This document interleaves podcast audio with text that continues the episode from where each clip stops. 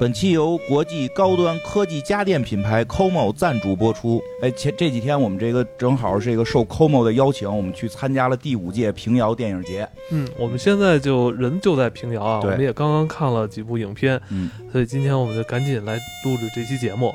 那说到 COMO 啊，它一直秉承着以非凡科技缔造智能生活体验、探索极致未来的理念。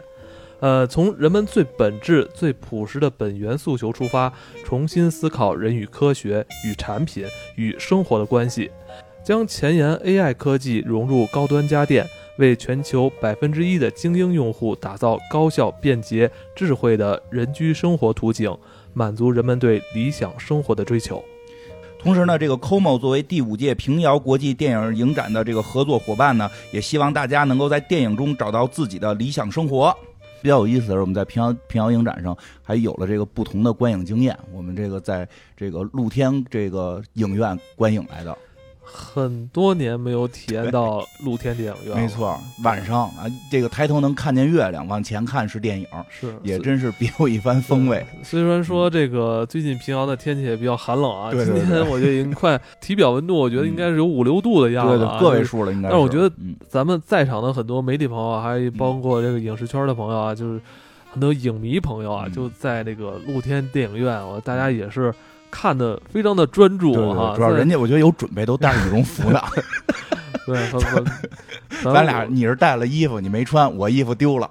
但是这部电影还是回一会儿咱们会讲到确实嗯那是一部菲律宾。呃呃，送展的一部作品，嗯我觉得也非常好看。一会儿会跟大家聊一聊。其实咱们这几天啊，在平遥的这个里边来回逛啊，嗯一边看电影，一边也会跟一些嗯平时啊，在北京也会见到一些朋友，会会见面也会打打招呼啊，聊一聊。。嗯大家更多的会提到这次影展嗯请来了很多行业大佬。啊，最深的就是咱们第一天来到之后，就听到很多朋友在在嗯说说，没想到今年把徐克对，是。都请来了对，。不光是这个业界的朋友，我们在门口买冰激凌的时候，小卖部的朋友都说哦：“哎，这届好像有徐克啊，我可喜欢徐克了。嗯”找来了很多这个志愿者，是吧？嗯应该是应该是学生啊，嗯我感觉是。呃，我觉得大家对于咱们这个远道而来的这个嗯观影的人，就是服务的都非常到位，是吧？因为嗯它这里边有很多环节，比如像取票啊，比如你要告诉你去哪个展那个影厅啊，一一的解答，有条不紊的。我觉得嗯这个也是让我充分感觉到这次这个影展哈，感觉在。呃，举办这块儿啊，嗯这个做的也非常的充分。是，嗯，我觉得这一届好像还这个，这次还有挺多电影挺有名儿，就是挺这个被大家注意的。因为我在来之前，其实这一届上边有一些首映的片子，嗯一些这个特别放送的片子或者参展的片子，已经在微博上就是这个嗯被这个这个大家给算是刷圈了吧。已经有有一定的名声了。对，像这个什么最后的导演，还有那个就是永安镇，永安镇，对对吧？？对，就是特别有幸的时候，我们都没抢上票。确实票非常难抢。对嗯，就是这个还是有人帮我们抢了，要不然我们自个儿这到的这天再抢，估计更抢不着。对，而最大的感触就是电影好看。嗯，但是我说的这个好看，可能就是要落在咱们想要跟大家介绍的第一部电影上了对，。其实第一部是我们俩都看完，觉得还挺好看的一部电影。蓝蓝的天上白云飘。。对对对，其实它取自一一首咱们的民歌了，对应该算是嗯大量的篇幅是嗯取在这个咱们内蒙古大草原上。漂亮。其实这个电影我觉得比较有意思，它跟我们一般其实聊的或者看的电影，我觉得不不大一样的是，它没有太强的剧情冲突。嗯，外面它没有那种就是人物要爆发一个情绪，然后剧情一个多大的冲突，这什么不可抗力的出现，其实都虽然里边也出现了有亲人过世，但是都是正常的去面对。呃，嗯这个但是它好看的点是在于在这种平静的状态下，这个首先画面真的很美，我觉得他对于这种电影这种宽画幅。它的这个用运用的还是比较到位的，因为它这种宽画幅去拍一些这个这个草原的这个场景，它这个美术功底还是很好的，而且配乐也不错。哇，这配乐我我我当时看的时候我就说，嗯。哇，这部电影的配乐，呃，在某种程度来说都在抢戏的感觉。对啊，他用这种应该是这种小编制的交响乐，才嗯。才才才去才去做，对对。真的是视听感受嗯给你一种很这个很愉悦的感觉。对，可以先跟大家简简单介绍一下，交代一下剧情啊。其实他讲述就是小镇青年来到大草原找他的女朋友，嗯二人呢通过自己的这个对于呃车辆的改装嗯啊，把它作为一个服务于牧民的这么一个移动的呃小卖部。对，其实你会发现他没有太太什么嗯太核心的冲突，说这个弄车过程中说就没就弄不了什么的也都没有，所以这两个人的恋爱什么父母也没有太过多的就是去这个呃强加的这个阻拦啊，嗯只是由于一些这个什么习俗上的一些这个小的这个障碍而已。嗯那也就是说过一段日子就可以，而且导演并没有去借着这么呃优美的景色嗯去给你灌输什么。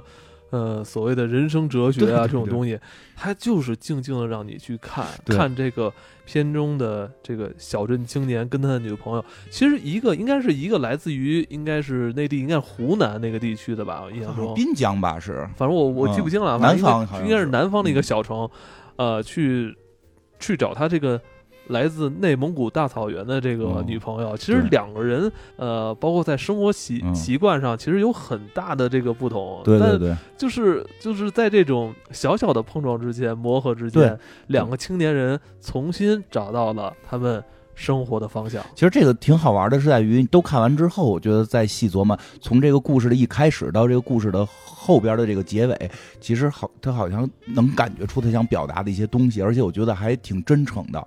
对，所以其实可以聊聊聊这个，这个我还比较喜欢。对，其实这故事一开始还是发生在城市的，嗯，发生在城市。这个发生在这个男孩的这个对男孩这个城市，这个这个女孩是从这个呃。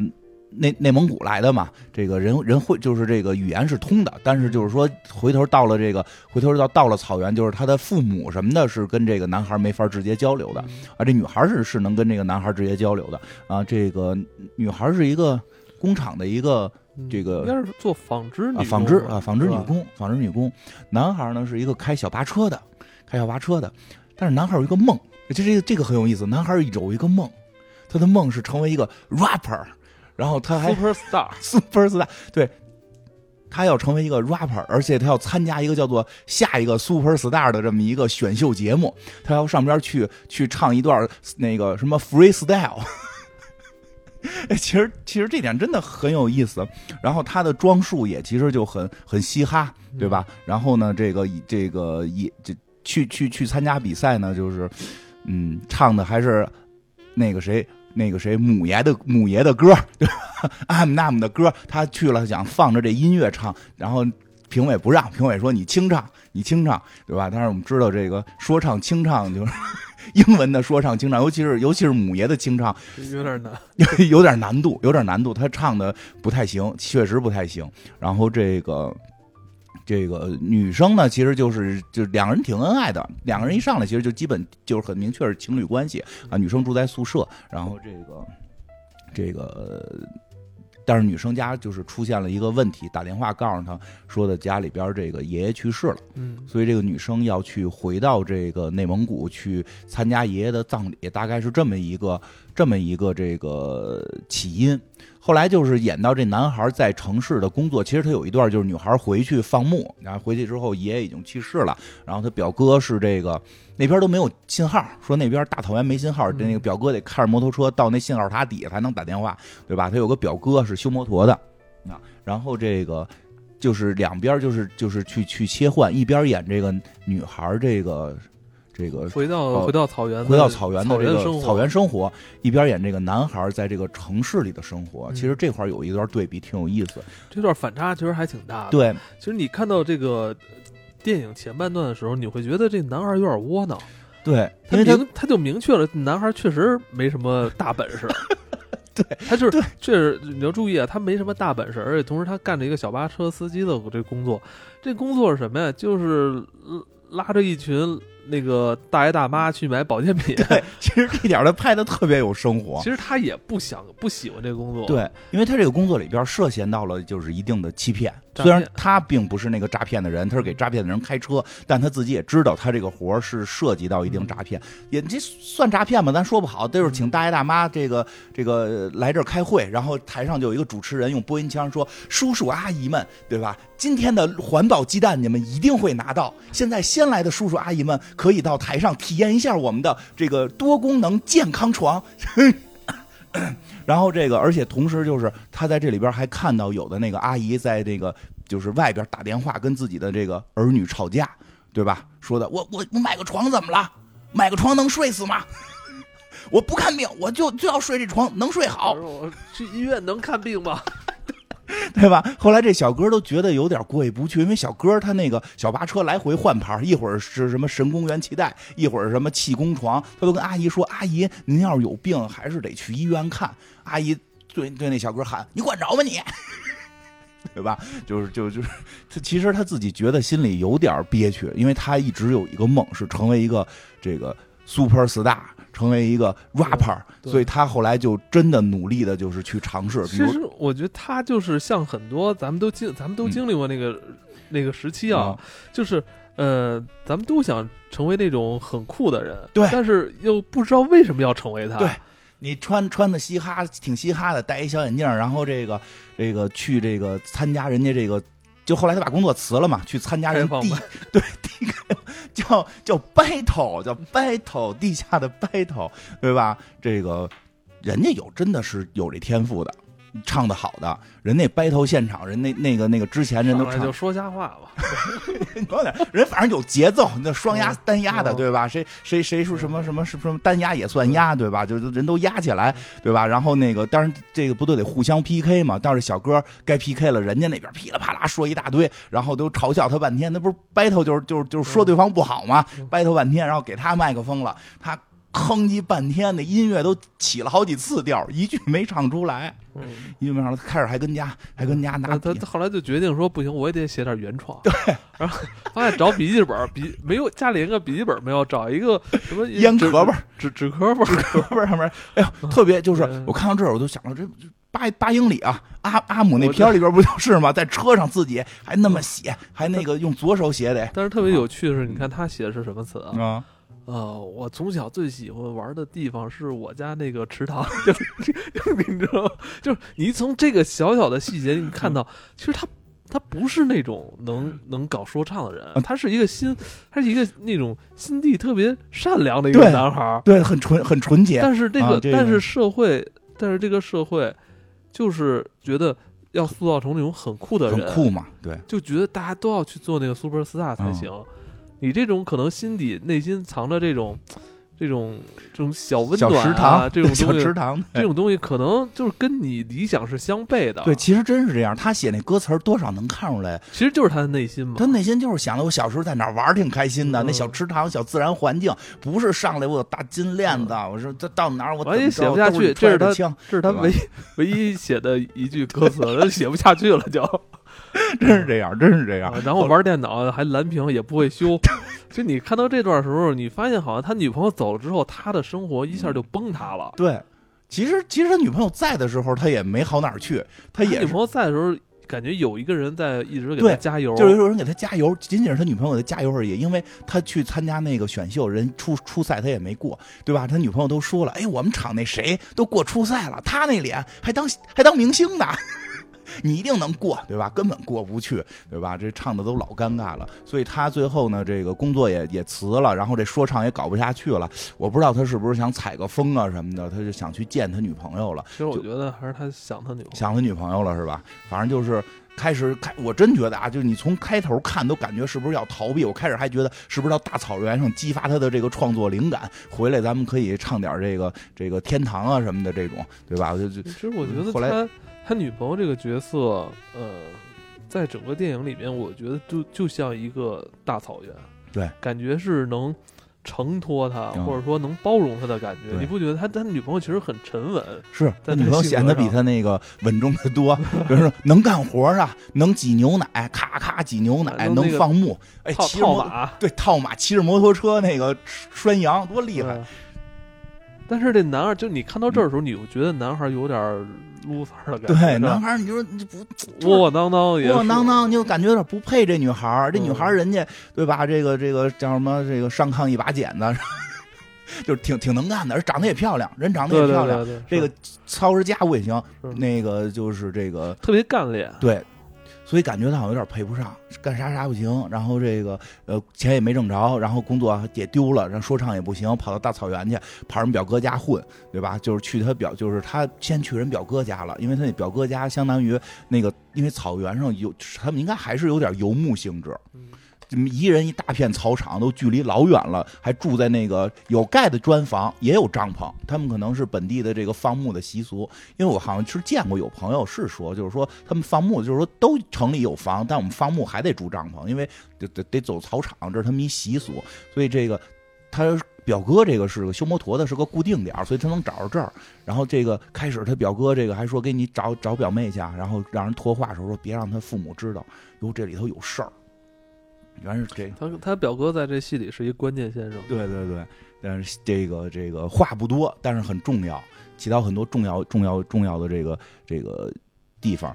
哎，其实这会儿我也会，这会儿我就开始要以为是什么拍什么呢？就是说这父母不同意啊，结果呢，这个也还好，父母确实这个呃开始也后来就见着面了，吃了饭了，吃了吃了这大羊肉了，喝了酒了，对吧？这个说的话也不通，都靠那个弟弟翻译，有一小弟弟翻译，对吧？这个，但是。这个爸爸在晚上睡觉时候确实说了，说你们还不能结婚，嗯因为这个爷爷刚去世。嗯这个我觉得这很正常，是是这个这个亲人刚去世不能马上结婚嘛，所以其实你发现他爸没有给出特明确说你不行，啊不不不不允许你那个追我们家闺闺女，没有这个。嗯，其实电影在这块儿也是表现了，呃，我觉得是，呃，大草原是嗯在接纳，就是对可以接纳你，但是你有没有做好准备去融入这片大草原？对对对，我觉得所以他们对他没有设置出这么多的这个这个问题，嗯所以这男孩呢就是这个所以这问题还是在男孩自己，对你有没有找到你你自己的生活的方向？最有意思的是，这个他爸爸就说：“你听说你你是开小汽车的？”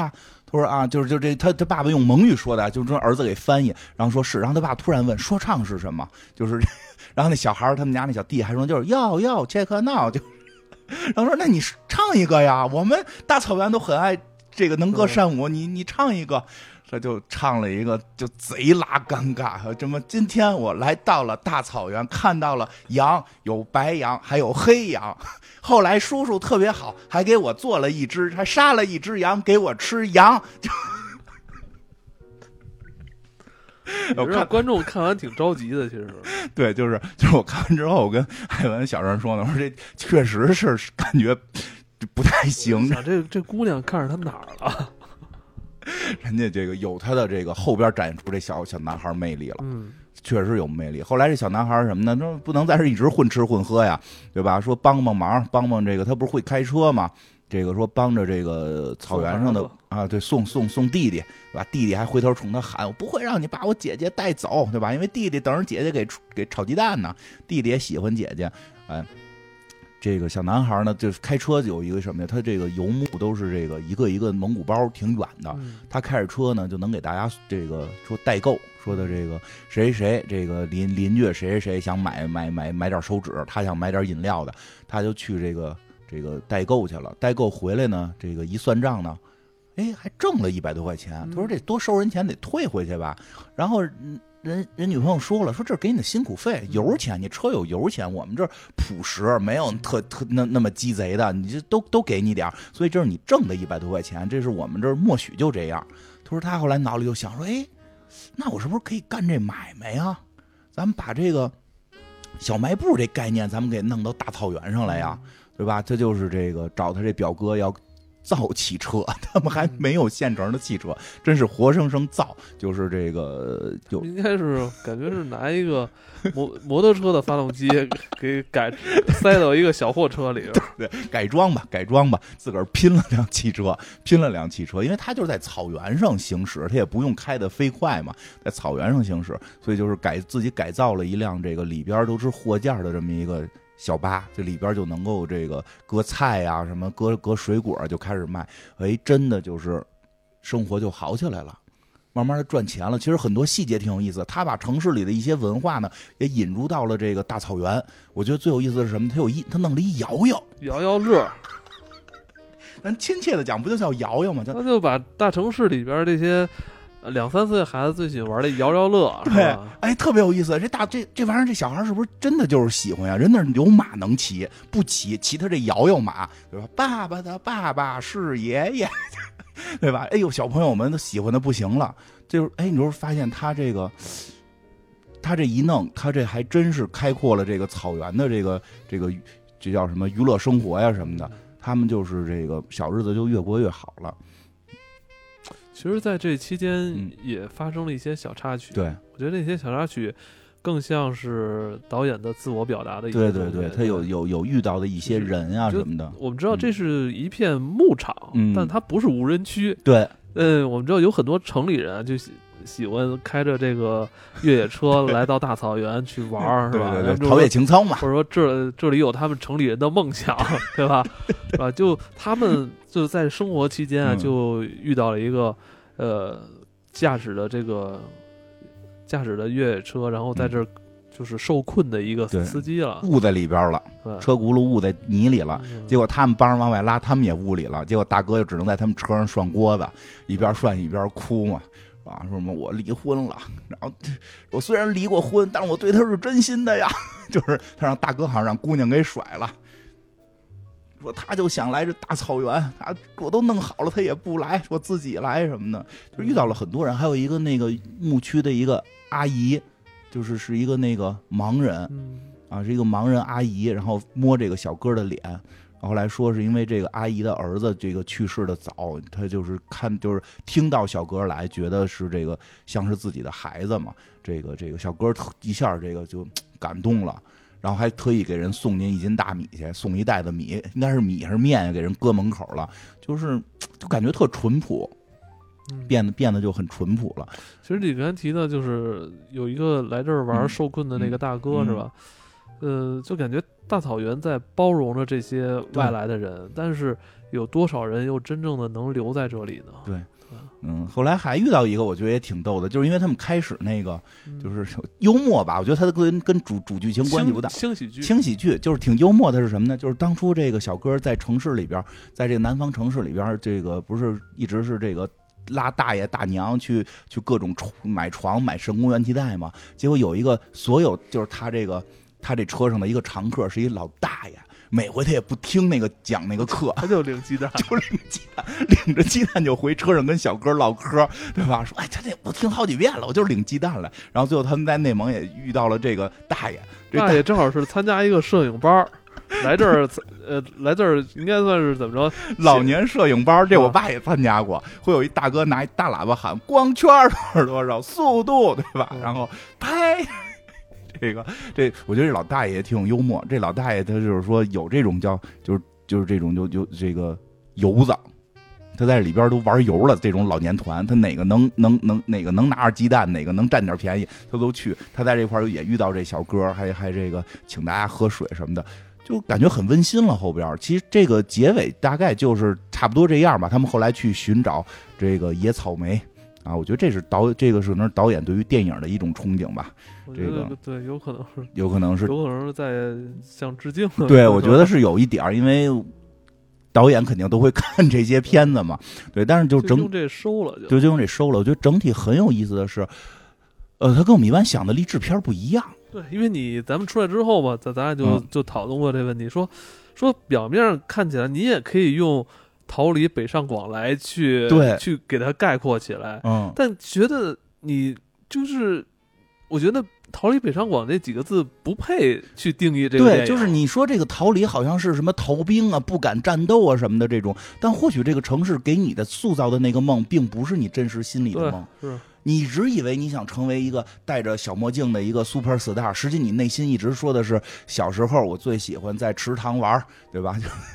就就是，反而是草原让他找到了真正自己。因为很多都市里的青年男女，他可能在这种匆忙的生活里边，最后就就走，就他的人生就走向了一个其他人的人生，对他已经不是他偏离他自己本真的那个人生了。对，太多人说梦想，有时候反而把梦想好像固定到了，对，就是有时候我很多人提的他嘴里的梦想，有可能是别人的梦想。对就是太多。现在你你琢磨，现在梦想都定义成了必须你得创个业，你得开个公司，或者你成为一个 super star，或者你成为一个艺术家，这个才能称之为梦想，对吧？那人家就是想在这个草原上边过这种这种这种幸福的小日子，那他跟他媳妇儿多多快乐呀，对吧？女朋友啊，女朋友啊，没结婚，哎，你最后结尾领证了，啊结尾的时候领证了，就是出字幕时候表达他们已经领证了，这个挺幸福的生活，这不是人，这不是应该是人的追求吗？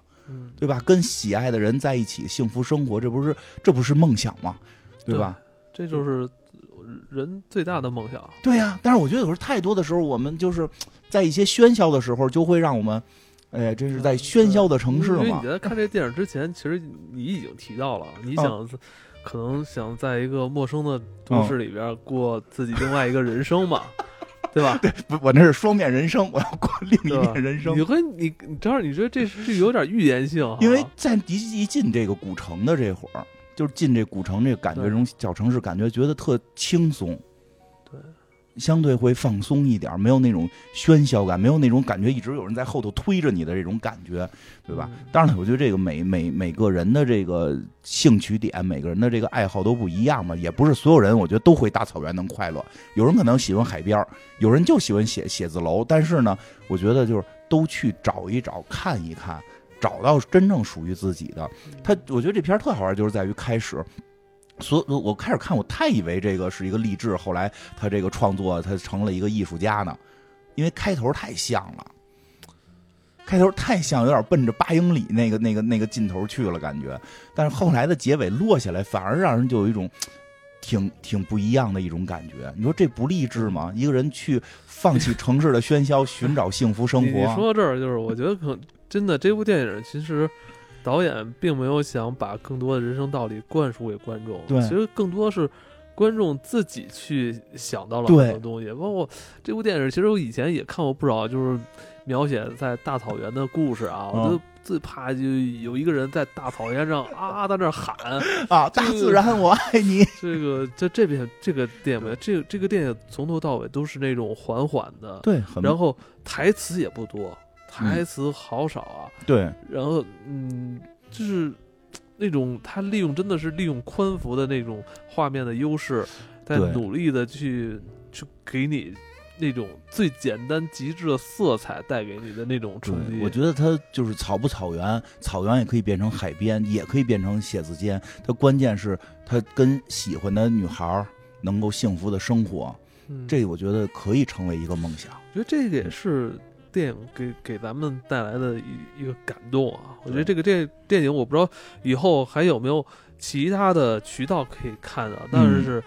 呃，如果大家有机会的话，一定别忘了这部电影啊！其实这部电影是指二零二零年制作出来的，就是《蓝蓝的天上白云飘》。那个看完这片儿，我觉得就是还挺奇妙的。你像电影现在实际是一种很现代的这种手段，但是通过这种这种现代的科技手段，能够去体现这种这种生活的这种本真，这个一种更纯粹的生活方式，还比较有意思。嗯，就像我们的 Como 啊，它凭借生而非凡的这种品牌精髓和它所带来的这种科技服务生活的本源，设计释放理性空间的这种概念，我觉得就突然好像感觉跟这个电影特别的切合。在这种感情和技术的这个多方联动下，为人的这个理想生活能添砖加瓦。这电影其实是我们第一天晚上嗯。到的这儿看的。嗯，啊，这个当时确实看完出出来之后感觉不太一样，嗯。尤其还是在这个古城啊，这个都想这个留下了，都想在这儿住下了，认识认识新的朋友，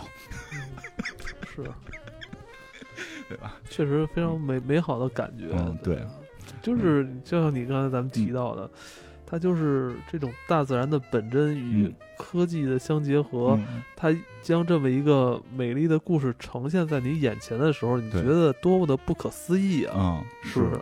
其实第二天咱们看的有有一部电影，我觉得也也是嗯给咱们留下挺深印象的，哦就是这个《暑期时光》。暑期时光的表演因为是咱咱们是看完之后还见到了主创团队，对对对对对嗯，他们上台特意跟咱们下面的这些观众有一个嗯简短的一个交流，对导演特别腼腆，哎，真的是导演、制片人、摄像，嗯包括这个电影里面的所有的主演全都上台了，对对我感对就感觉让你觉得诚意满满啊！啊，对，而且主要是没有想到导演这么腼腆，就是对吧？这非常腼腆的一个，非常腼。腆。别看那片子里边拍的这个挺挺挺这个这个表达挺多，但是好像这个在说起话来还是比较腼腆的。新导演，对，这个新导演也这是他的。第二部第二部长作品对长篇，第二部长篇，因为我听有底下有他的粉丝，有粉丝哦说是我们短片的时候就一直追追着看的。对这个这应该是他，我不知道算不算他真正意义的长篇的，应该是他处女作吧。第二部他应该是吧？应该我估我估计啊，因为他说是第二部，但是对于他来说，他说前三部都是导演的处女作。对，然后这个片子我觉得比较有有意思的是表演，其实挺挺厉害的，就是并不是什么这种名角儿，对吧？因为但你特别眼熟，你觉得你肯定看过他的戏，你知道吗？说不好，两个你后来跟我说，我觉得那两个爸爸就是在里边演两个爸爸的角色是有点眼熟，因为他演，对他演的是一个也是一个应该是偏南方的吧，嗯这个这个这个小镇上边的这么一个年轻人的故事，这具体故事太太太复杂，就不讲了。但就说一些这个这里边，他演他的父，演他父亲，演他喜欢的女生的父亲这些角色，他的表演的很多细节其实还挺有意思。就这个这个导演导演自呃在那个观影之后也跟咱们表达了，其实这部电影里边有很多是他自己嗯。自己的成长经历，他是把自己的成长经历呃搬到了对，所以他表达了很多自己的这个这个对。对于青春的一些理解吧。但很羞涩啊很羞涩。我跟他跟跟大家简单介绍啊，《暑期时光》是一个什么电影啊？其实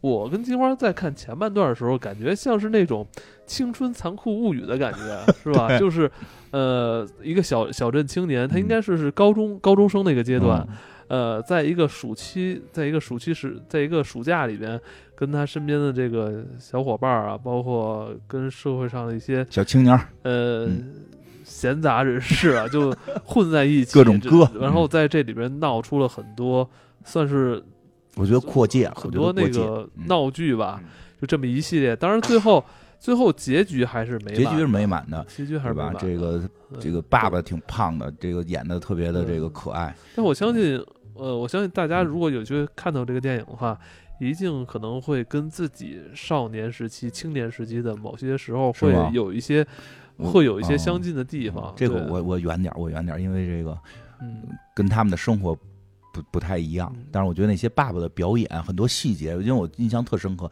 就是那个女孩的爸爸是个医生嘛，但是是个属于那种就是野医生，还给人做手术。他之前被医院那个开除了开除。但是这个男孩的爸爸也没钱，说看更好的医生找他看。有镜头特逗嘛，就是一手拿手术刀，一手拿着烟，就是他有一个下意识要去把烟掐掉，但是好像又看了一眼烟又没掐。我觉得这表现出来对自己对于手术的自信吧。我觉得那个细节特别好玩，就是嗯其实是完全可以没有的，但那就是这些演员就用这些点点滴滴把这么一个，因为这个女孩的爸爸的这个角色，实际在里边戏非常少，嗯，非常少，他就好像是一个那个。就直到最后他，他他他有了他的重点戏，就是他前头就是像一个背景人物似的，但是他就这些细节都把这个人物给能够能够通过动作的点点滴滴给立起来，啊，就拿着烟就是该知道该掐，啊，一看现在不是也没在医院吗？嗯嘬一口在其实这部电影里边有几个有几个嗯桥段挺狠的，嗯比如像这个。呃，这个医生这个角色，嗯他最后是把欺负他女儿的这个坏青年，嗯，是拿手术刀给捅了。捅对捅了是吧？前前呃前一秒捅完之后，下一秒给他拉到自己的车里，嗯给他去做缝合手术。特别逗。我觉得 这这种这种点，我不知道是不是导演真的是亲身就是经历过、看看到过，但我觉得这个这个冲突点是挺挺好玩的挺吸引眼球他的。他特别主要特坦然，说没嗯没这没大事儿，没大事儿。因为之前给给那个小孩的爸爸看的病的时候也是嘛，说肝儿不好，嗯说回去准备准备吧，都吓得不行了，没什么大事儿。后来后来给那个给那臭流氓给缝针的时候，先给人捅着，然后给人缝，那没事儿，没什么大事儿。觉得这这这这几个桥段，我觉得就是、我不知道是不是导演去嗯帮他们设计的，还是说嗯留给了演员更多的空间，嗯让他们自由发挥？烟那个说不好，但是最后那其实当时我想提这提问来着，那个冯肯定是设计的，因为那是一个剧情了啊。这个它里边很多，其实它也算是一个半幽默的一个轻喜剧轻喜剧剧情啊，但是也挺就是主要你说的开始它有点青春残残特残酷一。开始我跟你说，我我嗯看到的时候，我以为是这个，因为主角是这个男，就是高中生嘛，嗯高中生，他是去讲他跟他喜欢的这个女生女生之间的一些故事，像他们俩逃课是吧？嗯他们俩去滚轴、嗯，滑滚轴、滑轱辘鞋，对，是吧？跟小流氓打架，对啊，就啊一开始是不是往这条线上走的？对，找大哥铲事儿，结果大哥把小姑娘看上了。嗯 大哥要呲小姑娘，就这这种，就是对。但后来就是因为这些成人的角色加入，其实就变得有这个温馨一点，就其实。也增加了一些厚度，对对对他并没有停留在只是懵懂少年的那个那个对，也有一些成人之间的人际关系什么的，主要是结尾还比较温馨，因为他爸爸感觉一直被人骗嘛，实际最后人家真回来还钱了什么的，还挺好的。嗯，这行，这个这部电影就不跟就不跟嗯大家去细聊了啊。对这有今天其实跟大家说这有几个电影，其实我相信未来如果能在网络平台看到的话，也希望大家能去关注一下。嗯这个第二个电影就叫《暑期时光》，对，好吧？其实。嗯，咱们一开始咱就提到了嗯吧，这部这次电影节不仅仅是有咱们国内的这个主创团队进行参展，是吧？其实也有很多呃亚洲其他哎对，国家的，嗯包括欧亚都有，全世界的，包括那个还有很欧洲的导演也哦哦对也都对发来作品。呃，其实咱们可以去提提一下，咱们一开始说咱们在露天电影院嗯看到这部对作品，这部作品还是 HBO 嗯应该是发行的吧？嗯，应该是我看他一上来打那个 HBO，对对对，所以对所以他他就这是一部菲律宾送展的影片。所以他特别像一个剧，它老长了，对，这个这个这个电影叫《八名失踪者》嗯，对，非常长，破案片儿吧，因为上来知道就知道谁是罪犯，他是这种，但是是里边有这个刑侦，就是怎么去破案的这个，也不是，其实也不只是破案，是他们的一些斗争的问题，因为这是一个菲律宾的一个片子嘛，跟他菲律宾据说还是根据真实事件改编的，是菲律宾应该是一个黑市长，就是一个坏市长，然后这个这个的这么一个事儿，因为一上来就很明确说了，这市长要去竞选什么的，所以他非常在乎他的选票啊。啊，他非常在乎他的选票啊，然后所以干过很多这个用警察干过很多黑事儿啊。那这个当地呢有那么一个报社，有那么一报社呢有两个创始人，这创俩创始人呢，这个经过多年的这个经营呢，这个报社比传媒公司应该是，呃对，但主要是以报为主，他们也写报，同时也做电台。电台我怀疑是那人自己的买卖。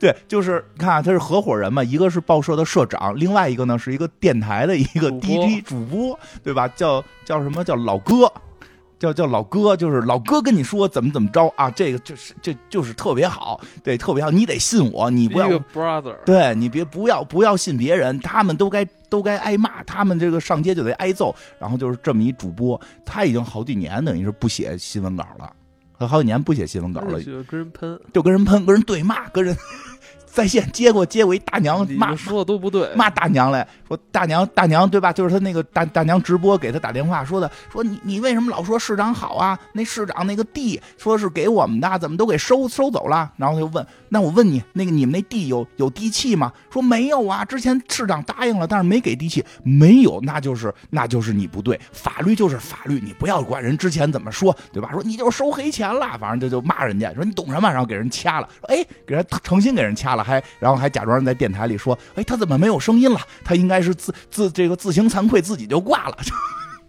谁他给人声音都掐了，但是呢，他这个合伙人呢，就是这个报社的这个社长呢，还一直秉承着这个这个报道真实新闻，因为他们这报社出一什么事儿呢？就是报道了市长的这个这个丑闻了，报道了市长相关的一些这个事情之后呢，这个这个他们这种国家这个这个市长他肯定是贪腐，不光是他们，后头有财团呀、嗯，后头财团自个儿有买卖，这可受不了。他自个儿有买卖，又又干买卖，又又当市长，所以他就联合着所有他旗下的这些买卖和跟他这个买卖相关的这些这个共同利益团体，就不给这家报社投广告，对吧？这个做媒体对吧？就你没有广告，那你活不下去啊。后来这个这对吧？他们后来又开会说这事儿嘛，然后就是说呢，你咱们没广告，咱们就就怎么就他怎么说来着？说咱们那个那个做做那个电台那大哥就说说咱们没有咱们没有广告，你连说真相的地方都没有。说对吧？因为这些哪个人你现在不给他们开钱，他们还干活，对吧？那那几个报社的员工说说对，虽然我们追求真相，但是我现在有三个孩子得上大学，对吧？说你我必须得挣这份钱，说对吧？说那那个那个，然后当然人另外那个报社的社长理论也也很充分，说但是你说假象你就没有读者，没有读者你的报纸也卖不出钱。完，这就形成这么一个矛盾。其实呢，就就是开始感觉他们俩就是这个做做做电台这大哥和这个报社记者之间是有点矛盾的，但实际上他们关系又特别好，在哪儿呢？他们这个这社长有一儿子，这儿子就老跟这个电台大哥玩儿。他儿子就是还问电台大哥呢嘛，说你为什么老跟我爸爸闹别扭，对吧？什么什么的，他只是说嗨，这不是大人之间总会有理念的差别嘛？但实际我们还都是好朋友。但是出事又出事在哪儿啊？就这一天，这个报社这社长说带着员工们出去吃个饭，一共说团建，说一共要带八个人去，算上社长啊，带七个人去，算上社长跟社长儿子就是九个人，但有一个人太胖没上车，就是挤挤面包车没挤上去，就剩下了八个人在车上，算上那小孩，八个人在车上，开到了这个去饭馆的路上，突然被一群人截下来了，然后上车之后就掏出了枪，把这辆车劫持了。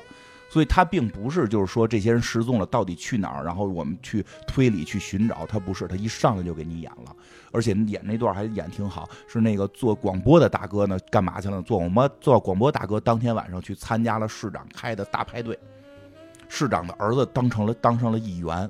然后有一个大型派对，市长就坐在这块儿，这个请他们吃饭。这边左手第一个就是这个这个主播大哥，然后后边就是什么警局的呀，什么的各个部长我哎呀，那场戏我看着感觉跟教父似的，啊，对，是不是？是因为那市长也是一个老大爷了那种，我我觉得特别有气势，特别就什么都不吝，对吧？然后坐在那块儿，这这这叫大哥，对吧？这叫大哥，那个就是老老哥在大哥面叫在大老哥面前就不都不是这个事儿，对吧？这老哥都得在他的这个晚宴上边现场表演脱口秀，啊脱口秀的所有话题都是拍这个市长，对，唱赞歌，一边儿。你就是我的天，你就是我的地，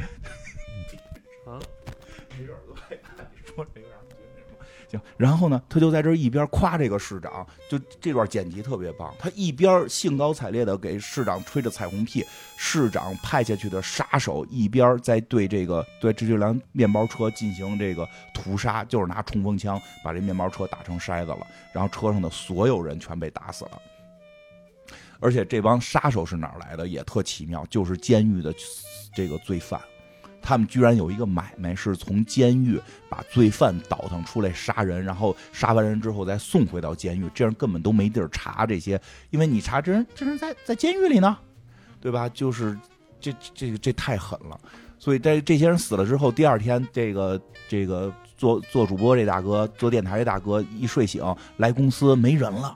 就剩几个人，说我们的主力团队没了，而且我们的那个社长丢了，孩子也丢了，社长夫人都找来了。然后就在这个时候就发现了，就是哟，我们这些人现在哪儿去了？可能出事儿了，就开始要寻找这些人，因为他们自己还是报社嘛。这个电台电台大哥就重新又操笔，要开始这个这个主持这个，因为他妈好多年没写，好多没写，写一段删，写一段删，要重新去主持这件事儿。但是这个时候就开始出现问题了嘛，因为这个这个市长就把把这电台大哥叫过来，意思就是这事儿你都别管了什么的。而且我们现在已经发现了，你们这个社长，你们现在这个消失踪的这个社长被查出来了，他他妈的贪污腐败。然后你们哪哪哪个编辑是人的秘密情人？你们哪哪哪个哪个哪个谁收了什么什么钱？谁谁谁是赌博了？给这死的八个人全都安上了罪名。他们都是莫须有的罪名，对给他们泼脏水，对，然后然后这个就开始在在这个互联网开始传他们，然后这个菲律宾的群众们也兴高采烈的吃着瓜，对吧？当然这个时候这个老哥这个。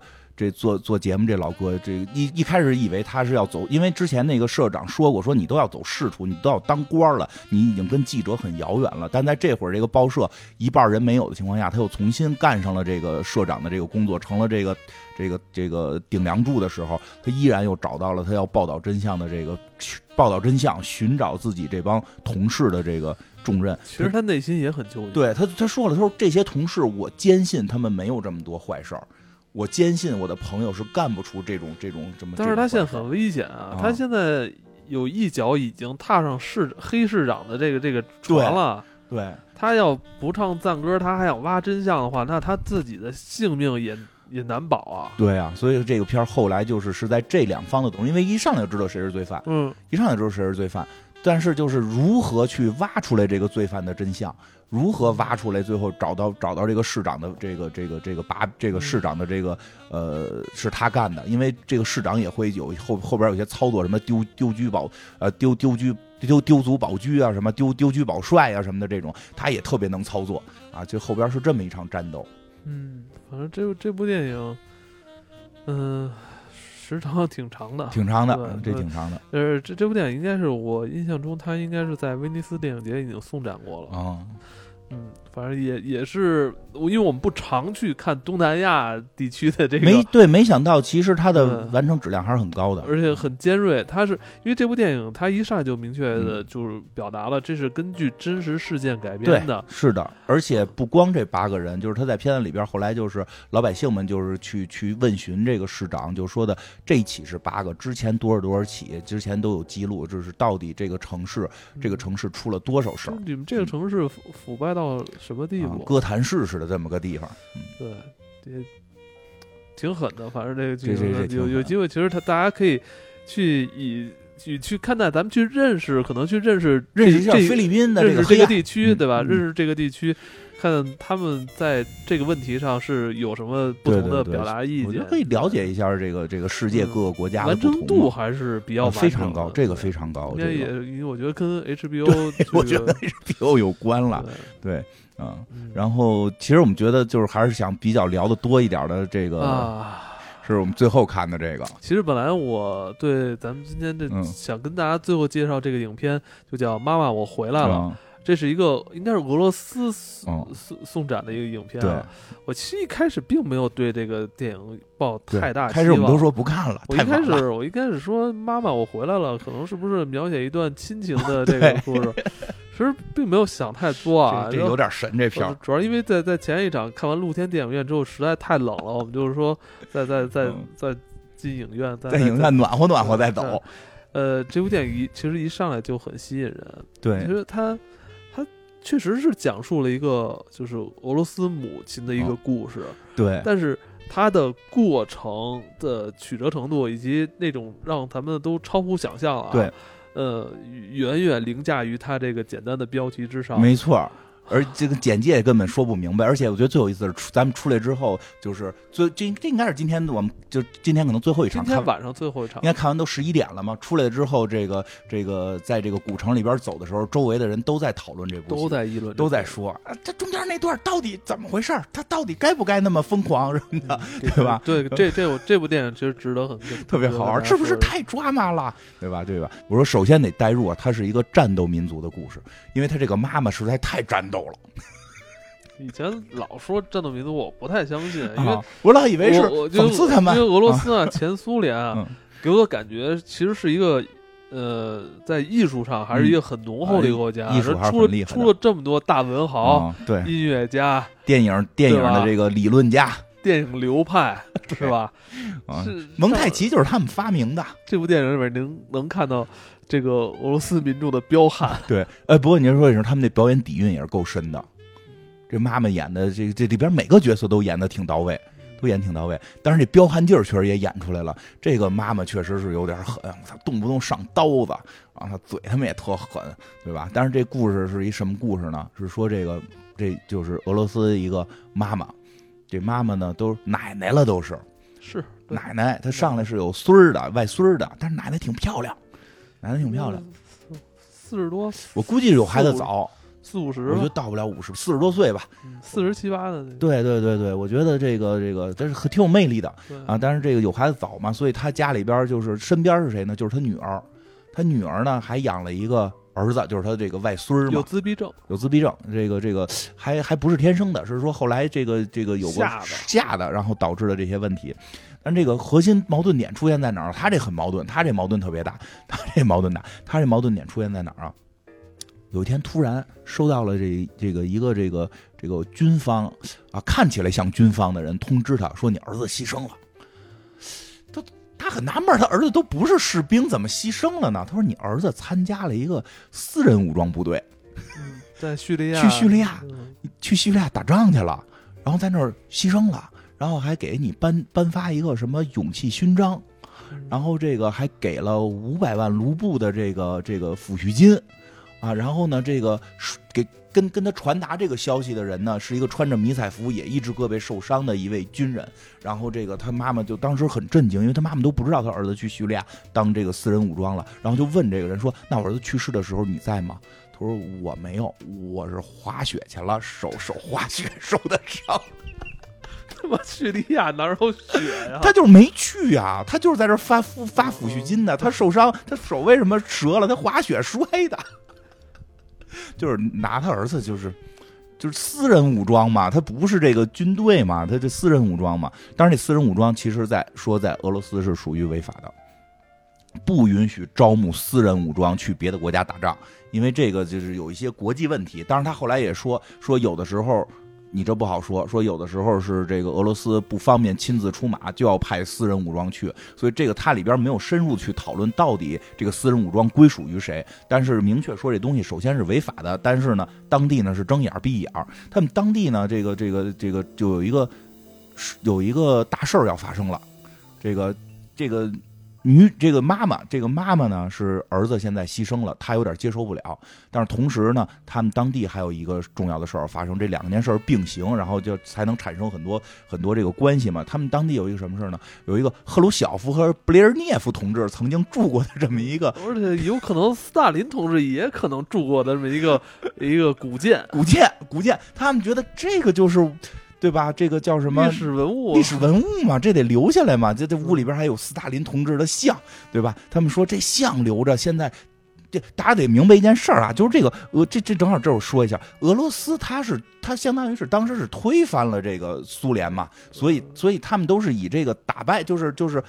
不承认他们为为为荣的嘛，对吧？所以他们当时就心里说，这上面建的搁的等于是对他们来讲是前朝的领导人，对吧？我们的现在普京大帝能能接受吗？因为他们现在就希望这个总统办公室来人，把这儿定成古建，然后好维修，变成一个什么就这温泉，对，这跟妈妈这跟妈妈那条线其实都在一个村儿里，都在一个村儿，不大这个城，哦这个这个就是一个真是就是个村儿疗养村儿，所以他们就在这儿讨论斯大林同志的像该不该留。但是这时候，这个也也旁边有一个一个一个老同志老同志就比较说说，你现在要观察一下现在年轻人的政治思潮是什么方向对，你？得观察一下方向啊，不要着急说涂就涂了啊，观察一下。这说不好，虽然说他们刚俄罗斯刚独立的时候肯定是要涂的嘛，因为他们这个话也不是一直在明面上，是他们在墙里头，他们后来维修的时候才发现，对吧？所以这个，所以这个是这个村的这个村相当于村长嘛。啊，就村就是这个村的一个一个年轻人吧，就是一个嗯，我不知道他们到底应该是一个什么官员，一个年轻的官员和他们的村长，就是希望这个疗养院被定成这个这个古建被定成一个可以维修的古建，然后我们可以去疗养，这个地儿就发展起来了，就相当于一个象牙山什么什么什么大 大温泉呀、什么的对，吧？药匣子都能找着工作，这不就起来了吗？但是需要国家来这个这个认可，所以他们在这儿一直排练乐队啊什么的，准备迎接这个这个国家的这个这个办总统办公室的这个调查员啊，这是这么一条线。那这两条线出现什么矛盾了呢？矛盾就出现在了这个妈妈不接受儿子打这个私人武装去世这件事儿。他儿子就是有点怎么说，死的不明不白，这属于是失失踪。活不见人，死不见尸，然后给他看了照片，上面堆了一堆石头，说你儿子埋在这儿。对，说这他而且他妈还说，他我儿子就是前两天还给我们家姑娘给她姐发短信呢，对说说我刚找到一个可以发财的地儿，哎，我我今年夏天拿着钱就回家了，我就发大财了，你等着我啊，妈。对，然后呢，他说你看九号收的，嗯，你这上面死亡说七号死的，对，晚两天，所以所以这就是正好点了这个这标题了，就是妈我回来了。嗯对。哎，然后呢，他这个这个就不干了，就找这私人武装部队的这个一这个滑雪受伤的这大这个这个军官讨说法去了，对吧？就有点这个就是必须讨个说法，嗯对吧？什么钱不钱的，就是讨说法。带着她前夫，呃她一看就是跟她老公离婚了。她老公这个，她老公的就是怎么讲？她的前婆婆也特讨厌她，对吧？一看见她来了，就跟她儿子喊：“你家这老巫婆来了！”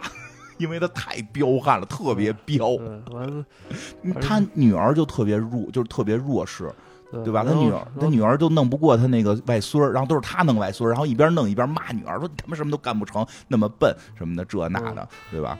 他说他见着他前夫了，啊，对，嗯见着他前夫，他前夫就跟他一块儿去讨说法去了。嗯讨说法的时候，人家军官说了，说可是你都当时签字了，你把抚恤金拿走了，而且你签了保密协议，对吧？所以这个事儿，我们你就已经承认了，你不能回头再反咬一口。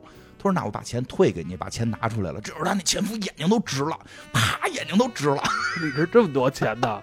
还说那个，呃，我离咱俩离婚的时候他十一岁，那我是不是应该得分点儿？对呀、我可养到他十一岁呢。我离婚之前我也没没给你花过钱吧？嗯我现在有媳妇儿，有新孩子，还有我妈都得养，这钱咱俩分了吧，对吧？嗯那女那这那啊，那是战斗民族老彪悍了，说的我逮了你，我宰了你。呃，他他的前夫还说说说，你知道为什么我跟你离婚吗？啊我我我当初选择当兵就是为了离开你，我不想看到就是你太他妈彪，我走就是离开你当兵去，因为说她老公以前也是当兵的嘛，所以让她才去找人谈去嘛。所以其实后边就是在演这个母亲就一直去讨说法，比如说去正规的军队讨说法，正规军队一看就给他介绍说你儿子都不是正规军队，这是私人武装，这是违法的，对吧？然后他这妈妈是开这个大巴车的，开着个半截老他妈停车，就是忙到这他这事儿，然后就弄做点牌，做纸牌，因为妈妈长得也挺漂亮的，我看他们那老板对他好像有点意思，想帮助他、安慰他，他骂人家，对，也不至于骂吧，就是怼人家，反正就是我心里没别的事儿，我就是要把儿子找回来。然后他就做那个纸牌儿，写着什么“我的儿子不明不白的就没有了”什么的，政府也不管。他上访完了也没人就管对这事儿，因为他想干嘛呀？他就说呀，孩子呀，生得见人，死得见尸。你不能给我一张照片，上面有颗石头，你就跟我说他死了。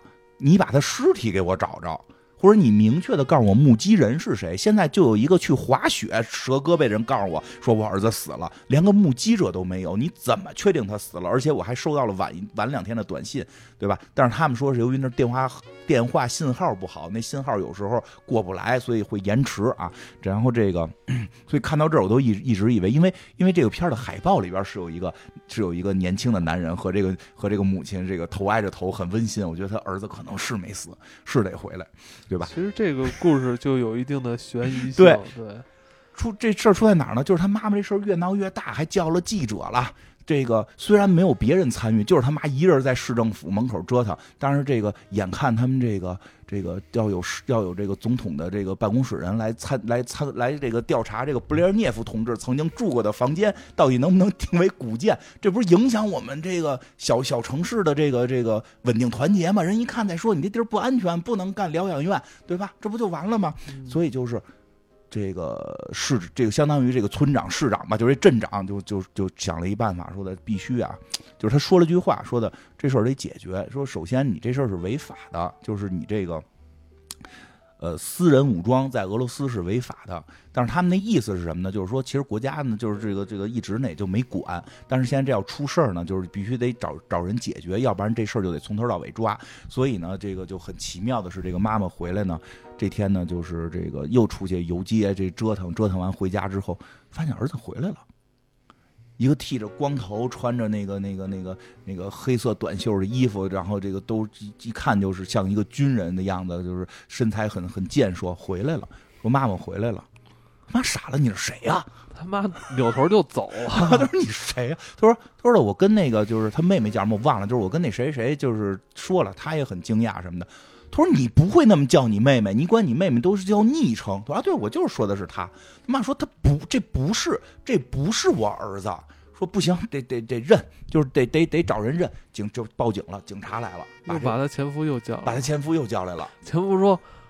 我我最后见着他是他十一岁，他现在这么大个儿，我也认不出来呀。对对，特别逗。他说的可能是吧，他十一岁的时候我见过，现在这个样我也说不好，对吧？然后那人家一说说的爸爸是不是小时候咱俩钓过鱼？你还你还钓着自己了？哎，好像是有这么个事儿。我说说这这是咱儿子，这是咱儿子。那女的都疯了，都说你你他妈多少年没见过？你过来说是就是啊，这不是咱们儿子。然后这个人人那儿子说了，人儿子说，要不然咱做 DNA 去，咱做 DNA 也可以验证，对吧？哎呦，他妈妈就急了，上蹿下跳啊，问妹妹这是不是哥哥？他妹妹不是，就看到这儿之后，其实我也糊涂了。我说是不是罗生门了？还是说这妈妈可能是不是脑子不正常？是不是儿子回来之后要有一定长时间的安抚妈妈、找回妈妈的过程？人儿子出示的护照、身份证，所有所有东西都他妈是真的。然后他那妹妹呢，也说这个好像是哥哥，好像是哥哥。主要他那妹妹什么都说是，他的闺女他有点迷糊，就是。那妹妹是，主要妹妹就什么都说是。然后他这他这这儿子来了，在这儿警察说说行，你别闹了。我说你现在就有毛病，你说你儿子死了，你天天跟那儿闹。现在你儿子回来了，你说他不是你儿子，你除了疯了没别的。人警察就走了。然后人他老他那前夫也要走，他还说这他妈你说是你儿子，你丫领走。然后说我不领，这他妈一直跟你过，我那边有我新的一套。他前夫也走了，就把这个就把这秃小子给留这儿了。这小伙子，这小伙子说那怎么着，我就住这儿了啊。他妈就因为他妈觉得这不是亲儿子，这不是他儿子，就不想让他住。结果他儿子还住这儿，住这儿特别横，跟他说第一天我要立个规矩啊，没有我同意你们谁也不许出门，就是妹妹这个外甥。妈妈，你们谁也别出声。他妈他妈跟那块儿跟那个流氓似的，翘着脚在那抽着烟坐着，就特特特他妈虎。反正那意思就我跟你斗到底。你他妈哪来一货跑我们家来装我儿子，对吧？那妹妹就是就是一脸那什么，就是就是不说话。然后等那哥哥一走，赶紧把哥哥带回来的糖都给儿子吃，快吃这，快吃这。特朴实，特朴实。哎，有意思点就在这儿，这到底是不是？其实我看这，我觉得有点恐怖啊。我觉得这他妈这是不是？政府就他可能儿他儿子真的牺牲了，然后政府为了掩盖他就是这这些可能潜规则的东西，去专门去安排了一个其他的退伍军人到他们家去。这个什么慰慰问他，也不像慰问啊，就是就不是就是直接就把这事儿让外外人看来是正常的，然后就让这个老老太太屈打成招的感觉，差不多是这意思。我觉得有点吓人，我觉得这样。但是呢，外人呢，没有人能说出他到底是不是，因为这块儿就是他也交代了，这个这这这失踪的这个儿子，呃。以前也没有正经工作，对，也是一家里都是啃老，啃老。然后这妈妈又特横，天天跟他妈哪个都恨的。这儿子才出去当的兵，跟他爸一逻辑。这是妹妹说的，那妹妹最后跟妈也急了，对吧？为什么呀？这妈就跟妹妹说说，你看吧，他控制你，你赶紧走，你带着外孙因为他这妈妈特爱外孙你带着外孙走，这他妈不是你你哥哥，你别跟他这儿瞎裹乱。然后他哎。战斗民族很有战略思想，说我给你三条路线，你别告诉我贼走哪条，因为你要告诉我，我被这个打打的人，我说出来怎么办，对吧？你别告诉我你走哪条，我你去哪儿哪哪找谁能保你安全？我觉得这都是不是他们以前打打过打过那么多打游击打游击打的这老经验，就都都是老革命。三条路线我给你，走哪条自己定，然后你现在马上走人，夜里边给这女儿送出去了。夜里边把女儿送出去了，然后第二天早上起来，这哥哥发现妹妹呢，妹妹跟外甥呢，说那个去幼儿园了，沃智也有幼儿园上啊，说训练班是吧？那个我操，这哥哥特狠，直接给妈打了，绑了，就先是给给来一个什么，就是压肩给摁那儿了，然后直接拿胶条给他妈是弄一五花大绑，就这手脚是他妈背着背在身后给绑，嘴也给堵上。特别专业的那个，对，受过军事训练的，确实是军人。这一看确实是军人，噼里啪啦给绑了。绑完之后，绑完之后，你知道你我看到这儿的时候，我我我我还觉得这是不是真是他儿子啊？还是这他妈这家庭？我觉得突然觉得特奇怪啊，因为他爸爸就很奇怪，是他们是不是？我当时想，是不是是不是？战斗民族都这么家里边都这样啊，就是 看着很懵啊，对吧？直接从他妈屁兜里搜出那一个那个线路来，就线路图来，这就看出来了，这有几条线怎么走。他这这这哥哥就抓去了，这哥哥自己没抓着，但是不知道为什么，其实那会儿就慢慢那什么，哥哥不知道为什么通过警察把他妹妹给逮着了。他妹妹也特怂，一看哥哥来了，立马乖乖的就下车。我感觉就是他的这这个回来的儿子，应该是被政府安排过来的。对，其实就是，应该就是，应该是那个就是那个那个那个那个私人武装派来的。但是私人武装他要能敢在这儿这么私人招募，他就跟。跟这个政府是有点这个黑关系的，我觉得他就是想把这事压下去，不想让他妈闹。对，所以他妈想的让让这个这个外人过来把这个家里控制住。哎呦，这特吓人在哪儿？他妈后来想，我不是之前我不是之前找过记者报道这事儿吗？说我儿子丢了，所以我接着打电话找记者呀。接着打电话找记者，然后第二天兴致勃勃的把家里邻居都叫来了看电视，然后他儿子在门口，然后他邻居还说呢，他老盯着你，也不用把门关上，让他看看电视。电视赶紧报道说，在咱们小镇有一位妇女，前几天她的儿子这个在战场上牺牲了，她非常伤心。但这几天她的儿子又出现了，但她却不认，这是为什么呢吗？让我们一起来走进这期节目。他特高兴，妈妈，哎，终于报道这事儿了。然后这时候听到一个专家说啊，这种。这种妇女呢，在痛失了孩子之后，而且参加了孩子的葬礼，孩子又突然的出现了，她的心理受到了重大的打击，所以一时不认，这是很正常的心理现象。哦，那这么说，这是他的亲儿子吗？嗯，我们想应该是。那我们来采访一下这个孩子的亲生父亲，他那父亲就他妈没见过。采访他父亲，这是你的亲儿子吗？对，他是我的亲儿子。然后那妹妹也在身边嘛，说那采访一下妹妹，这是你的亲哥哥吗？他妹妹吭叽半天，哦，是。给他妈气的，他妹妹不是还在屋里呢吗？给他妈气的，说他，然后他妹妹就跪在地上说的，说的，我也有儿子，你不能太自私，就是意思是这人这你要再闹，这人因为他妹妹有点明白，这人可能不，这人不是亲哥，他妹一开始就知道这不是亲哥，这就是来弄你的，让他们你天天出去贴贴他妈的条，去他妈的堵人堵人门，对吧？说的你这个。说我还有孩子呢，因为那个那个那个，比如中间中间他妈妈就是把那个他不是开开这个大巴车的嘛，他大巴车后来给他妈写上标语，停在人家那个那个要去布列涅夫那个那个疗养院的那个路上，正好挡在路上嘛。然后这个谁都弄不走这阿姨，这是是这儿子拿着那个外甥的玩具给他看，说你要你要不下来，我就捏了他。就逗你逗你外孙儿，就这意思。他妈就怂了，就下车回家什么的这种。所以就是那妹妹就是说，我得为我儿子，我也有儿子，你别折腾了，你能不能就别别较这劲了？哥哥就是死了，你只要不较劲，这个这活阎王就会走，对吧？他妈妈那就是不服，就要干到底，对吧？然后 然后呢，其实慢慢的就是后来就跟这大哥跟这个来的新儿子，其实就待多了吧。这新儿子可能。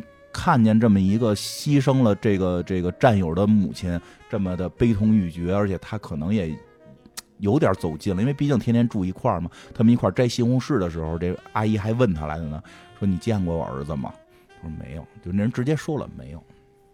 然后那个说的那个，那那边什么样？说那边都是沙子，嘴里也是，鼻子里也是，口袋里也是，反正就这意思。说的就是。那个就基本就是等于是，其实他中间是交代过，他就确实不是他亲儿子。就这个，当然这阿姨也明白怎么回事了。但是后来这不是慢慢也多少有点小感情吧，算是这个。因为后来回发生一什么事儿啊？他们采完西红柿回家呢，发现家里边乱糟糟，被人给翻了。谁翻的呢？就是这前夫过来拿钱来了。前夫不干，钱他妈我我养孩子到十一岁，你说都拿都拿不行，我回来抢抢了。结果这一下呢，我觉得这一下真是让这个这个这新儿子有点，因为新儿子他也是个士兵，他跟这个去世的他这亲儿子实际上，他这士兵身就是士兵心里其实都有一种正义感。对。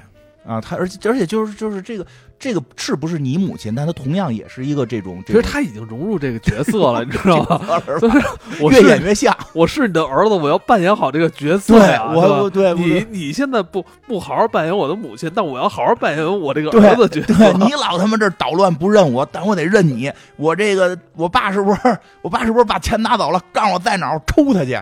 过去抽他爸去，那场戏挺暴力的啊！对，哎呦，那这战斗民族太彪悍了，对吧？他爸爸直接说：“赶紧把我枪拿出来！”妈妈大肚子下来，他爸大肚子下来，说：“他说你谁？说我是你儿子。”当时演说：“你把钱还我妈。”说：“嚯，你他妈还真演的挺像，直接拿揍你，拿板锹就直接上板锹拍他妈这小伙子后背，给小伙子打了。那小伙子毕竟军人出身，两下给这给他给给这这爹也给摁了，他爹就喊老喊奶奶。妈，拿枪来！拿着老太太，哎，老太太裹着那种头巾，拿着喷子就下来。他真他妈鲁，这军人还是厉害！我操，直接一掌给这枪他妈那个枪口推推一边去。虽然枪打了，但没打着他身上。这一人就就把枪给抢过来，把他爸爸给制服了，把钱拿回家了，把钱给拿回家了，还给他妈了。所以这个俩人就就哎。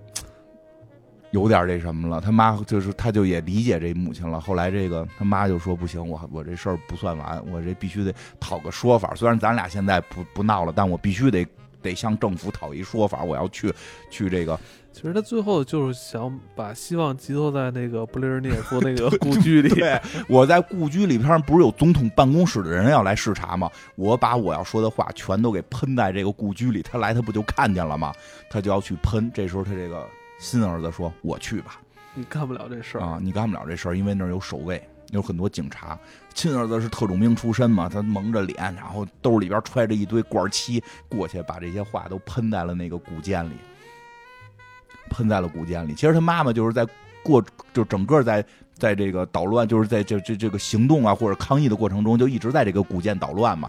这个挡车不让这个办公室的人来，但是办公室人一直没来啊。直到这天早上起来，这个儿子喷完了，儿子喷完之后还把一警察给打伤了，就就回来了。但是这个第二天真的这个这个还不是总统办公室的人，但确实是总统派人来视察这个房间了，在这个古建里边看到了各种各样的这个标语啊，然后这个。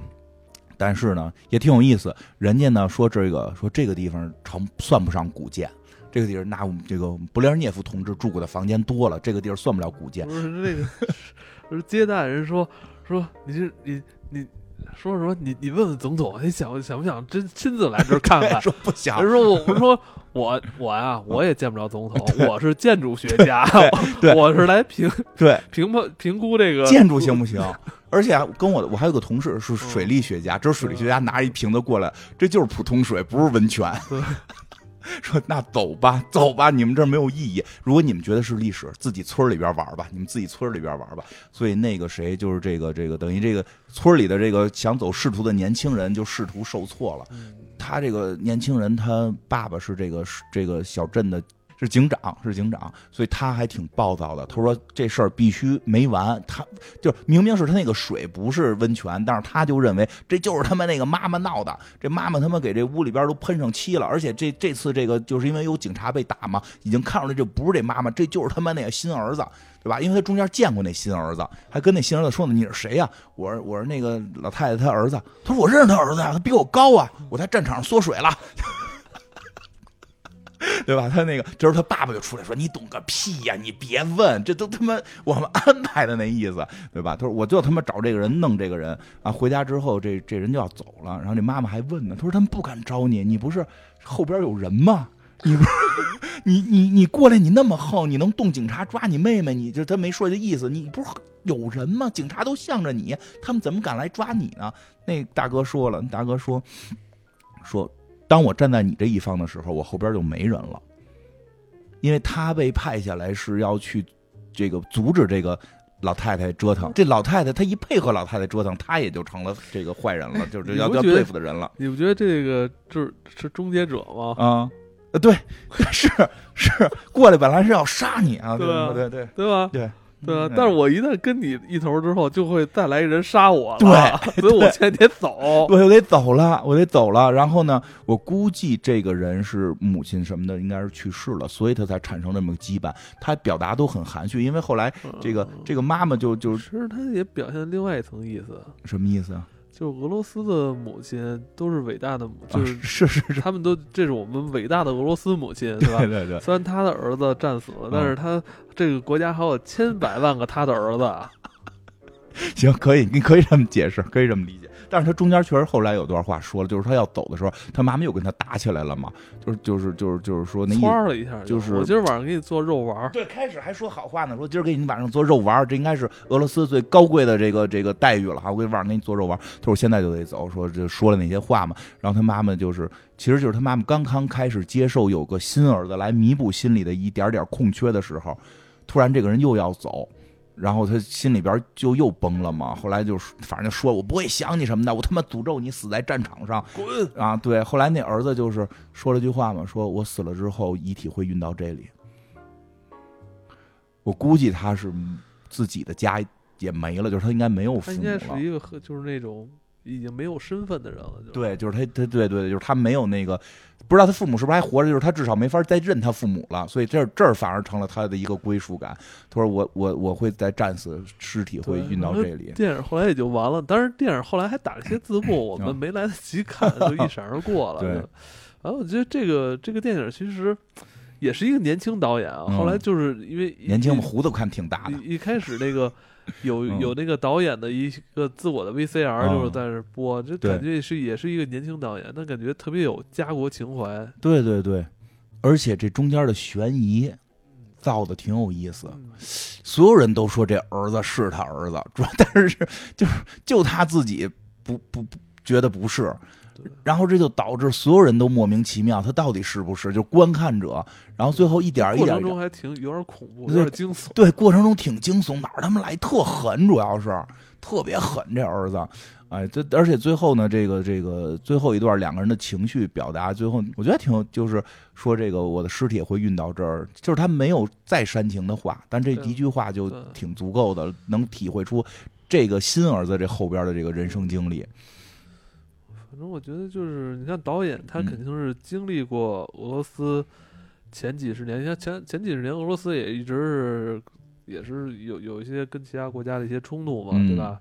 肯定有一些他们自己国家这些年轻人在战场也也献上自己的生命，对，他肯定是看到了这些东西，嗯然后他可能深入挖掘了这些战死的这些年轻人，以及他这个家里的这个母亲啊、父亲啊，对他的这个儿子之间这种感情。而且他这个士兵其实还挺奇特的，他并不是这个国家的士兵。比如说那个奖章，后来人官方的那个军队说了，说这奖章谁都谁都可以去做，你可以做一个发给我，我做一个发给你，咱俩发着玩儿。他并不是为国家，他说了，他并不是为国家捐躯的，他是为钱。就是让你说我这一下，嗯，那我就不能太不太能接受了，就就是就是他的国家是这么说，但是后来就是另外一波就说嘛，就是在里边有很多种观点，因为到底这个军团到底是怎么回事，我们说不好。另外一种观点就是说，这片里边展示说说这个其实就是国家的，但是国家不能明着干，就是俄罗斯啊，俄罗斯不能明着干这事，俄罗斯不能派人跑叙利亚打仗。对，我觉得可能这里这里一说，可能有很多就是不光彩、对咱见见不得光的东西。对，我不知道俄罗斯到底是怎么回事。就这就在这种就是在影片给我们呈现的这种条件之下，对其实咱们还是看到很多这种真情。对，但是作为那个母亲，她也不明白，她就知道她儿子出去打仗牺牲了，其实很复杂，这个对电影，这电影不太能说得清楚。他他母亲也不是在纠结我儿子到底是不是为国捐躯，还是隐隐隐藏的为国捐躯，还是真的不是为国捐躯，他只是讨个说法，能不能见着尸体他？只他需要他的儿子，对，他现在家里就需要有他的儿子。嗯，对，其实这个是这东西挺复杂的，挺复杂的。我觉得可能更多的是，可能你如果身处在那个环境，了解更多的了解嗯这个民族，了解这个民族的这些人，啊、你可能才能去有更深一层的认识。好多我看朋友看完出来就说他妈在中间做了好多事儿，比如摆摆一大巴车挡人路上，嗯写上标语。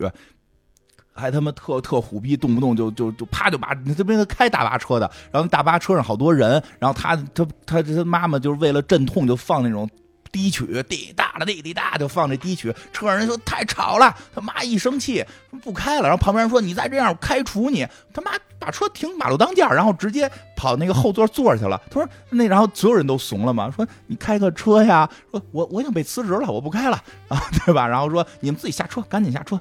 都都下去下去等等另一辆，完？后来大娘还说呢，说可是可是都是都是互相认识，叫他名呢。说可是下一辆一个小时后才来呢。他说你别废话，你他妈就没买过票。就我觉得特别逗，这些细节挺彪悍的。这么一个影展嘛，它在一个很集中的一个地区，在一个很集中的时间段里边，对，它像咱们这些观影人群。一口气儿去呈现了你国内外不同地区是吧？不同导演、不同风格，去给你呈现不同的电影。其实，在这这短短的这几天时间里边，其实对咱们的冲击挺大的。没错，挺过瘾。对，挺过瘾的。而且就真的是，你像咱们这个俄罗斯片儿跟那个菲律宾片儿是前后脚看的，就感觉这个是不太一样。不太一样，他们的那个情绪真的是不太一样，挺好，挺好玩的。嗯。行吧，我们这个短短的一天多看了这么几部电影，还感觉挺有意思啊。其实说实话，说实话，我还真的是想再看，因为后头还有那个，还有一个我挺想看的，叫什么《宇宙编辑部》什么的。这个应该是我今天看他们才把那个海报放出来，应应该是下周才能才能那个上上映了，估计是看不到了，因为我们这个回去还有别别的工作，对吧？这个。希希望以后能多参加，对吧？然后真的在最后，所以最后呢，我们还是这个再感谢一下这个 COMO 能够这个给我们的这种支持，让我们来参加这个平遥的电影节。而且我觉得像 COMO 这种这个这种新的科技产品，这个能够关注到我们播客，这个也挺不容易，嗯，是吧？其实现在我们播客也是这种算是新兴的这种这种叫什么产业项目。对吧？产业可能还算不上，是一种新兴的一种一种方式吧，跟大家能够去沟通、去聊天。音频嘛，音频这种这种形式，这个这些年刚刚兴起，然后这个 COMO 能够关注到，也是非常的感谢。嗯啊，除了大力支持第五届平遥国际电影展之外，COMO 还将与贾樟柯导演达成深入合作，通过电影是时代观察人物纪实节目《背后是中国遇见百分之一》。致敬时代见证者和创造者，并从其过往作品聚焦的小人物到遇见百分之一的大人物，挖掘这百分之一的超级个体的生存感受，在电影式的纪录片表达之下，展现精英个体在时代浪潮中立足自我的画卷，回归到人类最本真的生活状态的进一步探索。嗯，对，就是我们还是提倡能够找到自己的这种理想生活。我觉得像我们的播客，其实也是属于一种理想生活。最后呢，再提醒大家，呃，本期节目由国际高端科技家电品牌 COMO 赞助播出。